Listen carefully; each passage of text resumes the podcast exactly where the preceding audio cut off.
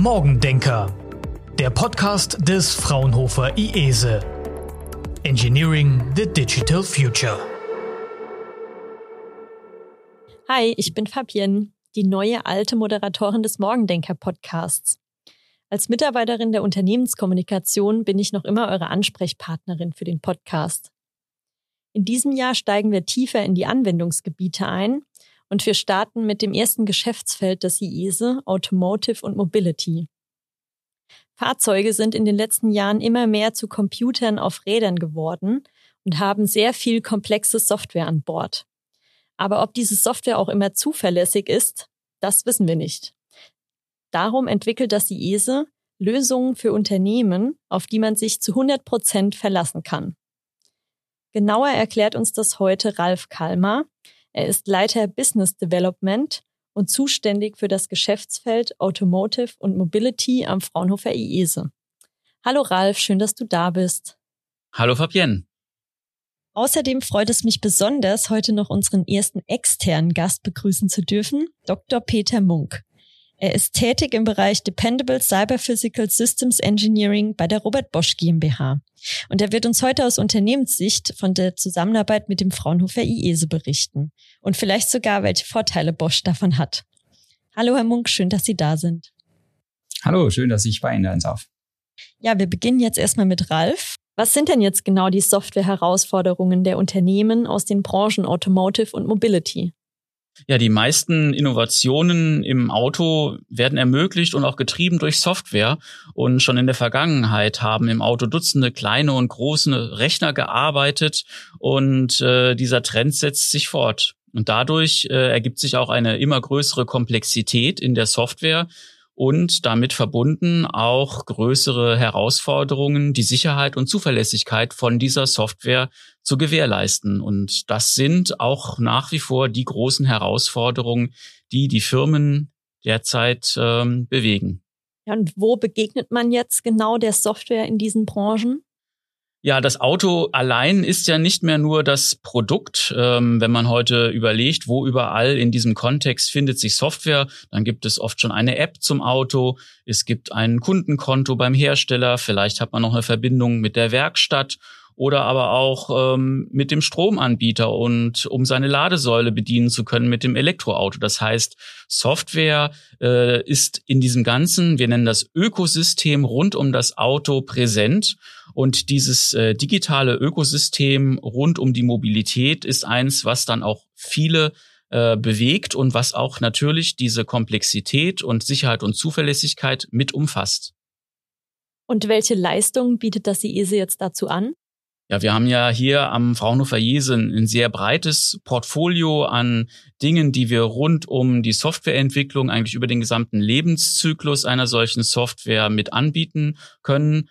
Ähm, natürlich ist auch für uns Anspruch und Ansporn, dass wir, gerade wenn man die Automobilindustrie in Deutschland betrachtet, wo wir schon seit vielen Jahrzehnten sehr erfolgreich Autos bauen, das dann in der Zukunft auch noch tun. Und hier bewegen sich insbesondere unsere Forschungsprojekte, die dann in Richtung äh, beispielsweise Sicherheit und Zuverlässigkeit beim hochautomatisierten oder autonomen Fahren drehen. Aber wir arbeiten natürlich auch sehr viel und intensiv im Auftrag von Kooperationspartnern, also beispielsweise von Herstellern oder Zulieferern in der Automobilindustrie als Kooperationspartner. Und das IESE hat ja gewisse Fokusthemen, auf das sich konzentriert. Also wie sind denn jetzt diese Leistungen genau in den einzelnen Fokusthemen? Ja, also die passen im Prinzip zu den konkreten Herausforderungen, beispielsweise das Thema Komplexität. Äh, dem begegnen wir einerseits mit den entsprechenden Verfahren für die Analyse von Anforderungen und den Aufbau dieser Softwaresysteme. Äh, ein großer Trend ist dort das sogenannte modellbasierte Entwickeln. Das heißt, man äh, fasst in, auf unterschiedlichen Abstraktionsebenen die äh, Software in Modelle und äh, leitet dann systematisch diese Software ab mit dem Ziel eben jeden Schritt nachvollziehbar und äh, fundiert ähm, zu erledigen, so dass man am Ende auch entsprechende Qualitätsgarantien geben kann in Richtung Zuverlässigkeit, Leistungsfähigkeit, aber auch äh, Sicherheit. Ja, das, was du jetzt erzählt hast, bezieht sich auf unser Fokusthema Systemmodernisierung. Wie sieht es jetzt denn zum Beispiel bei Dependable AI aus? Ja, ähm, das hochautomatisierte oder auch autonome Fahren wird nicht möglich sein, ohne dass man beispielsweise für diese Umweltperzeption des Fahrzeugs, seiner Umgebung auch äh, maschinelles Lernen oder KI-Verfahren einsetzt. Und hier äh, ist es so, dass solche Verfahren eben sehr schwierig abzusichern sind, insbesondere dann auch ähm, im Hinblick auf die funktionale Sicherheit. Also wird beispielsweise ein Fußgänger wirklich sicher erkannt, wird ein Verkehrsschild wirklich sicher erkannt. Und hier möchte man natürlich den, den gleichen Qualitätsstandard bieten können wie bisher. Und ähm, hier haben wir dann dieses Thema äh, charakterisiert durch das Thema ja verlässliche KI bei uns.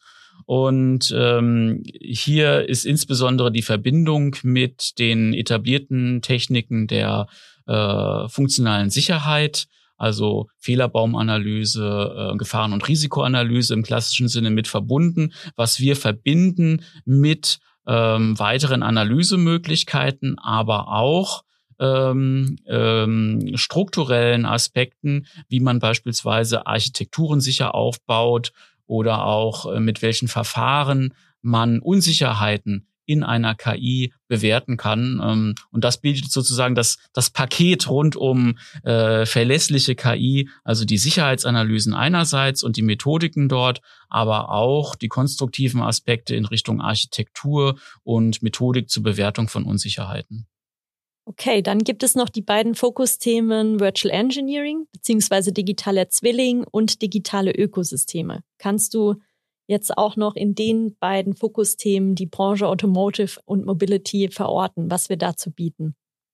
Ja, also das Thema digitaler Zwilling ist ja so ein Modewort en vogue, aber natürlich auch ein, ein, ein sehr starkes Konzept, um Komplexität zu beherrschen. Einerseits, äh, dass ich also äh, ein, ein Produkt wie ein Auto, was aus vielen einzelnen Komponenten aufgebaut ist, in seinen Einzelteilen, in digitalen Zwillingen modelliere und dann auch diese Integration dann wiederum simulieren kann, also diese Simulationsfähigkeit eines Gesamtfahrzeugs in all seinen Aspekten, äh, sowohl der physikalischen Aspekte als auch natürlich, und das interessiert uns besondere, ähm, das Verhalten der Software ist da ein, ein Riesenthema. Äh, wir stehen hier noch am Anfang, sind aber guter Dinge, dass wir gerade eben mit diesem Konzept und den äh, Simulationsfähigkeit, was wir jetzt auf der Einzelebene, Komponentenebene haben, auch mittelfristig diese, diese Vision der Gesamtfahrzeug-Simulation ähm, mit unterstützen werden können. Also das so kurz zum digitalen Zwilling. Ähm, das, was du noch angesprochen hast, äh, digitale Ökosysteme, ist natürlich gerade im Hinblick auf die Mobilität wahnsinnig spannend, weil wir ja nicht nur das Fahrzeug haben, sondern wir sprechen ja über Mobilitätsdienstleistungen. Das heißt, ähm, die Mobilität hört, fängt ja nicht beim Auto an oder hört dort auf, sondern integriert vielleicht auch multimodal andere Verkehrsträger wie den Bus oder die Bahn und hat auch noch äh, in der in der Leistung äh, unterschiedlicher Anbieter in diesem ganzen Kontext, Versicherungen, Werkstätten ähm, oder auch ähm, Dienstleister, die jetzt ähm, bestimmte Dienste in das Auto mit reinbringen äh, äh, möchten, äh, eine ganz neue Dimension ähm, auch eine neue Dimension natürlich im Hinblick auf die Komplexität, sowas überhaupt beherrschen zu können. Aber das ist äh, ein, sehr spannendes Thema und hier ähm, entwickeln wir gemeinsam mit Unternehmen einfach solche Ökosysteme oder bieten ihnen Orientierung. Also wie stelle ich mich dort auf? Äh, wie kann ich mich mit Partnern vernetzen? Und ja, sehr spannend natürlich auch, was sind ganz neue Geschäftsmodelle in diesem Bereich? Und äh, äh, das kann auch sein, dass man natürlich dieses Auto in der Zukunft nicht mehr besitzen wird wie bisher, sondern äh, dass man es auch noch in anderen Formen als jetzt äh, Leasing äh, oder Miete äh, nutzen kann, äh, wie jetzt schon Carsharing-Angebote in großen Städten zeigen. Aber ich bin der Überzeugung, dass gerade mit äh, autonomen Fahrzeugen, die ja auch teuer sein werden, ne, die jetzt mehr kosten werden aufgrund der vielen Sensorik und äh, Software, die dort an Bord ist, dass äh, damit sich jeder mal eine Fahrt in einen solchen Auto leisten können wird, da ganz neue Angebote entstehen werden, die wir äh, in, in wenigen Jahren schon nutzen werden können. Ja, prima. Jetzt hast du alle vier Fokusthemen äh, vorgestellt. Kannst du noch mal kurz zusammenfassen, wie macht denn das IESE jetzt genau autonomes Fahren beziehungsweise die Software in den Fahrzeugen zuverlässig? Nochmal so kurz auf den Punkt. Das ist natürlich bei der bei der Breite der Möglichkeiten ähm, schon sehr schwierig. Ähm, äh, letztendlich ist es so von von der Grundidee her natürlich ja Soft Software ist äh, äh, basierend auf Mathematik und Logik ähm, das äh, wo wir im Kern dran arbeiten ist im Prinzip diese Komplexität oder diese Logik in solche Modelle zu gießen und in Verfahren zu gießen. Das heißt, äh, wir arbeiten daran, die realen Anforderungen aus dem Bereich Automotive und Mobility äh, im Hinblick auf diese Modellierung und die Prozesse äh, damit zuverlässig zu machen. Also das ist eigentlich so der Kern.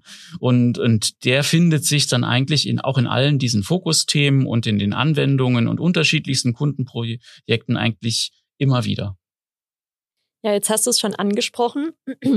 Was sind denn so Beispielprojekte mit Kunden, die ihr umgesetzt habt und wie genau habt ihr die Unternehmen unterstützt? Das ist Schöne natürlich in der Forschung ist, dass wir hier immer mit äh, ganz tollen, innovativen äh, Projekten und äh, Partnern auch in dieser Hinsicht arbeiten dürfen und dass wir leider gar nicht so viel sagen dürfen über diese Projekte, weil die meistens natürlich auch gerade das, was die Unternehmen in zwei, drei Jahren ganz neu auf den Markt bringen wollen, involvieren. Aber ein, ein paar Projekte, äh, über die dürfen wir natürlich auch, auch sprechen.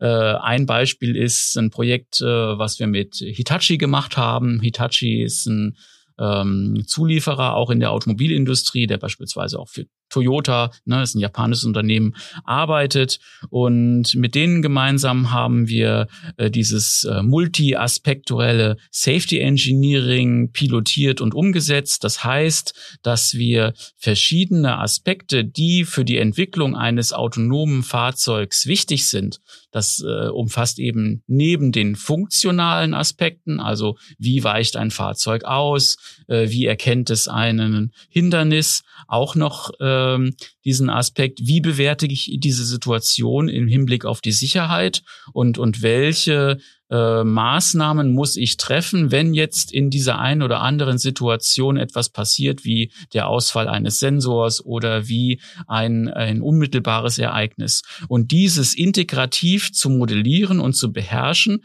dafür haben wir Werkzeuge entwickelt, dafür haben wir Methoden entwickelt, die wir gemeinsam mit Hitachi zur konkreten Entwicklung solcher Systeme eingesetzt haben und äh, mit Hilfe dieser Verfahren das Ganze eben auch schneller machen konnten und ähm, für den Kunden äh, zu einer ja sehr zufriedenstellenden Bewertung kam dieser Situation, ähm, so dass man überhaupt erst solche Systeme eigentlich entwickeln konnte und äh, konzipieren konnte.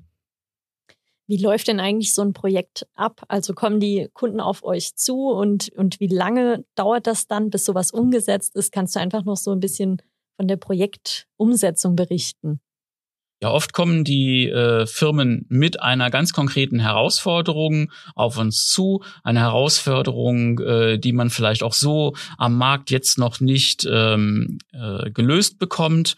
Und mit unserem Team äh, setzen wir uns dann zunächst mal hin, ein Lösungskonzept zu erarbeiten, wie wir so ein Projekt angehen würden. Und dann machen wir ganz normal, wie andere Wirtschaftsunternehmen auch, ein Angebot, äh, das der Kunde dann äh, annehmen kann oder nicht und bearbeiten dann dieses Projekt ähm, von äh, sehr kurzlaufenden Projekte, jetzt Workshops oder auch Schulungen bis hin zu äh, mittelfristig und auch sehr langlaufenden Projekte, die ein äh, Unternehmen oder ein Projekt des Kunden auch über mehrere Monate oder so auch Jahre begleiten. Okay, das heißt, jedes Unternehmen kann einfach aktiv auf euch zukommen und dann findet man gemeinsam eine individuelle Lösung. Ja, gerne. Dafür bin ich auch da und gerne bereit, mit den Leuten dann zu sprechen. Perfekt, dann schon mal vielen Dank dafür. Jetzt kommt noch unsere persönliche Abschlussfrage. Wahrscheinlich kennst du sie schon. Was war denn der erste Rechner, den du hattest und welches Betriebssystem lief darauf? Äh, das war ein äh, Commodore C64 und äh, ich glaube, damals sprach man noch gar nicht so sehr von Betriebssystem. Da lief im Prinzip immer nur ein einziges Programm und das war, wenn man ihn einschalte, der Basic-Interpreter und der hat sich gemeldet mit Commodore Basic V2. Ah ja, okay. Ich glaube, davon haben wir jetzt schon ein paar Mal äh, gehört. Das war wohl damals der Trend. ja, das war sehr verbreitet, auch unter meinen Freunden ganz äh, äh, bekanntes und oftmals eingesetzt gesetztes Gerät. Danke, Ralf, für die Einführung in die Automotive-Branche am Fraunhofer Jese. Jetzt zu Ihnen, Herr Munk. Können Sie sich kurz vorstellen, welche Rolle Sie bei Bosch haben und einfach, dass wir Sie besser kennenlernen? Ja, sehr gern. Ja, mein Name ist äh, Peter Munk. Ich habe vor ungefähr acht Jahren bei Bosch in der Forschung angefangen und äh, beschäftigte mich da erst in einer In Industriepromotion mit ähm, ja, sehr hardwarenahen Themen in Richtung funktionale Sicherheit, gerade bei, bei Mehrkernprozessoren. Und bin dann Schritt für Schritt immer mehr in das Thema modellbasierte äh, funktionale Sicherheit reingerutscht sozusagen, habe ich mehr damit beschäftigt, war in Forschungsprojekten zu dem Thema unterwegs und äh, hatte in diesem ähm, in diesem Abschnitt oder in den Projekten bereits auch erste Kontakte mit äh, den Kollegen vom Fraunhofer IESE und ähm, seit äh, Beginn letzten Jahres leite ich eine Forschungsaktivität bei uns ähm, im, in der zentralen Forschung und Vorausentwicklung bei Bosch mit dem Namen SafeOps. Da geht es eben genau um das Zusammenspiel von funktionaler Sicherheit, Safety und DevOps, also einer modernen und iterativen Entwicklung. Ja, jetzt haben Sie, haben Sie schon die gemeinsamen Projekte erwähnt. Vielleicht können Sie noch ein bisschen genauer darauf eingehen, ähm, ja, was Sie genau mit dem Fraunhofer IESE machen.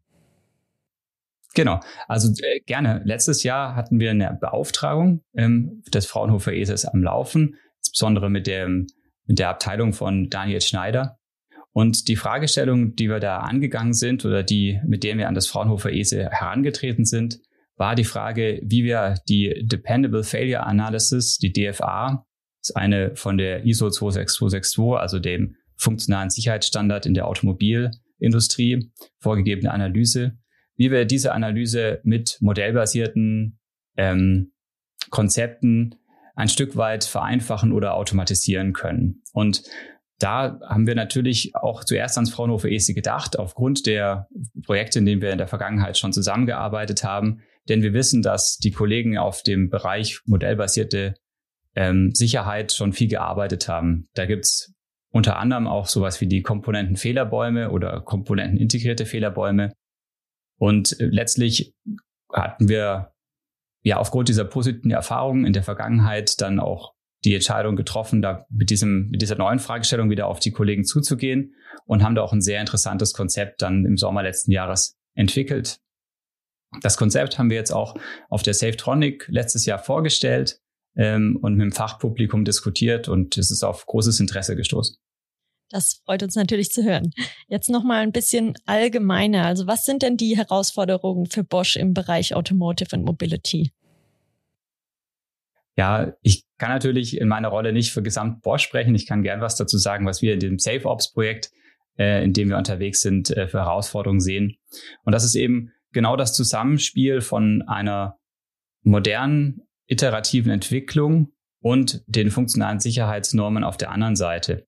Wir müssen sehen, dass ähm, Sicherheitsnormen geschrieben sind mit ähm, der Denke, ein System muss zu dem Zeitpunkt der Inbetriebbringung sicher sein. Das heißt, ich muss dann laut der ISO 26262 und anderen vorherrschenden Sicherheitsnormen einen ganzen Berg an Dokumenten erstellt haben, mit denen ich eben nachweise, dass ich alles Nötige und Menschenmögliche unternommen habe, um das Produkt bestmöglich abzusichern. Wenn wir jetzt auf der anderen Seite so eine DevOps-getriebene iterative Entwicklung sehen, die auch Produkte nach ähm, der Inbetriebnahme, nach dem Start of Production, sagen wir nach SOP, weiter aktualisieren möchte, die weitere Features den Endkunden bereitstellen möchte, dann bedeutet das natürlich aus Sicht der funktionalen Sicherheit, dass wir immer neu diese Dokumente erzeugen müssen. Für jedes neue Feature, für alles, was eben iterativ dann auch nach Start of Production ähm, noch dazukommt. Und der Aufwand, diese Dokumente zu erstellen, der Aufwand, bei jeder Änderung nachzuvollziehen, in welchem Dokument müssen wir welche Änderung vornehmen, den sehen wir eben als große Herausforderung an. Und deswegen sind wir interessiert an Möglichkeiten, wie man da eben mit mehr Automatisierung, mit mehr Digitalisierung unterm Strich ähm, diese Erstellung der Dokumente vereinfachen kann und beschleunigen kann. Und das Thema DFA, ich habe es vorher angesprochen, dass wir eben letztes Jahr im Sommer zusammen mit den Fraunhofer ESE angeschaut haben, ist eine von so einer Analyse, die am Ende natürlich ein entsprechendes Dokument erzeugt, das wir uns da angeschaut haben. Okay, jetzt haben Sie äh, quasi schon erwähnt, wie das Fraunhofer ESE Sie da unterstützt hat. Oder können Sie noch genauer sagen, äh, welche Lösung jetzt das IESE bei dieser Herausforderung geholfen hat? Mhm, sehr gern, ja. Am Anfang waren wir natürlich darin interessiert, welches Konzept äh, wie man das Problem überhaupt konzeptionell angehen kann, also welches Lösungskonzept sich, sich dafür eignen würde. Und wir hatten ein paar Workshops äh, zusammen mit den Kollegen von Fraunhofer ESE, um ein gemeinsames Verständnis zu schaffen. Wobei ich hier gern dazu sagen möchte, dass das aufgrund der Vergangenheit und aufgrund der gemeinsamen äh, vergangenen Projekte äh, sehr schnell der Fall ist. Das ist natürlich ein großer Vorteil, wenn man sich schon kennt und auch auf Konferenzen und so miteinander Umgang hat. Ähm, und dann eben diese Problemstellung ähm, konzeptionell erstmal lösen. Da entstand dann auch ein entsprechendes äh, Papier äh, daraus. Und der nächste Schritt wäre jetzt, das auch mal prototypisch umzusetzen. Soweit sind wir jetzt aktuell noch nicht, aber das Jahr hat ja auch erst begonnen. Und dann ist natürlich die äh, Fragestellung, wie wir mit so einer prototypischen Umsetzung mit tatsächlichen industriellen Use Cases bei uns, beziehungsweise bei unseren Geschäftsbereichen, ähm, das Konzept mal evaluieren können und weiter ausdetaillieren können, um es eben bestmöglich zur Anwendung zu bringen. Was wäre so ein Use Case, so als Beispiel? Eben eine Dependent Failure Analyse für ein, ein Steuergerät oder eine, eine betreffendes Produkt des Geschäftsbereichs. Da sind wir ganz offen. Die Forschung bei Bosch ist ja eine zentrale Forschung. Das heißt, äh, wir bedienen alle möglichen Geschäftsbereiche.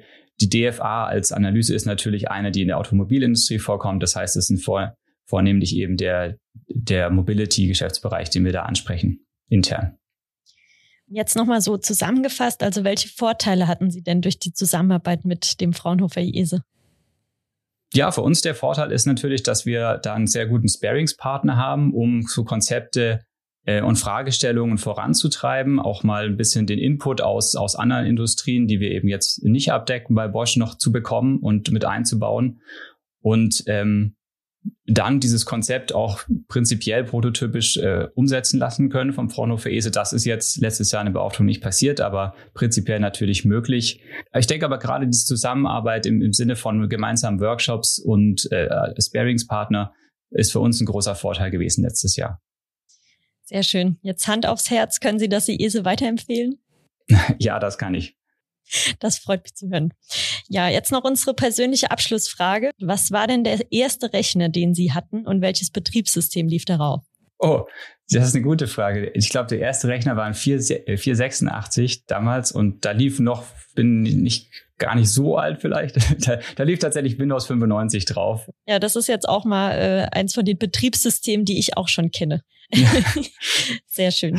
Sehr gut. Ja, dann auch danke noch für diesen persönlichen Einblick und vor allem danke, dass Sie jetzt aus der anderen Seite, also der Unternehmenssicht, berichtet haben, wie es ist, mit uns, dem IESE, zusammenzuarbeiten. Gerne. Vielen Dank, dass ich hier sein durfte. Nächsten Monat geht's im Mobility-Bereich weiter. Wir werfen noch einen Blick auf die Landwirtschaft, also verpasst nicht unsere Folge zu Smart Farming und schaltet wieder ein. Bis dann. Morgendenker Engineering the Digital Future.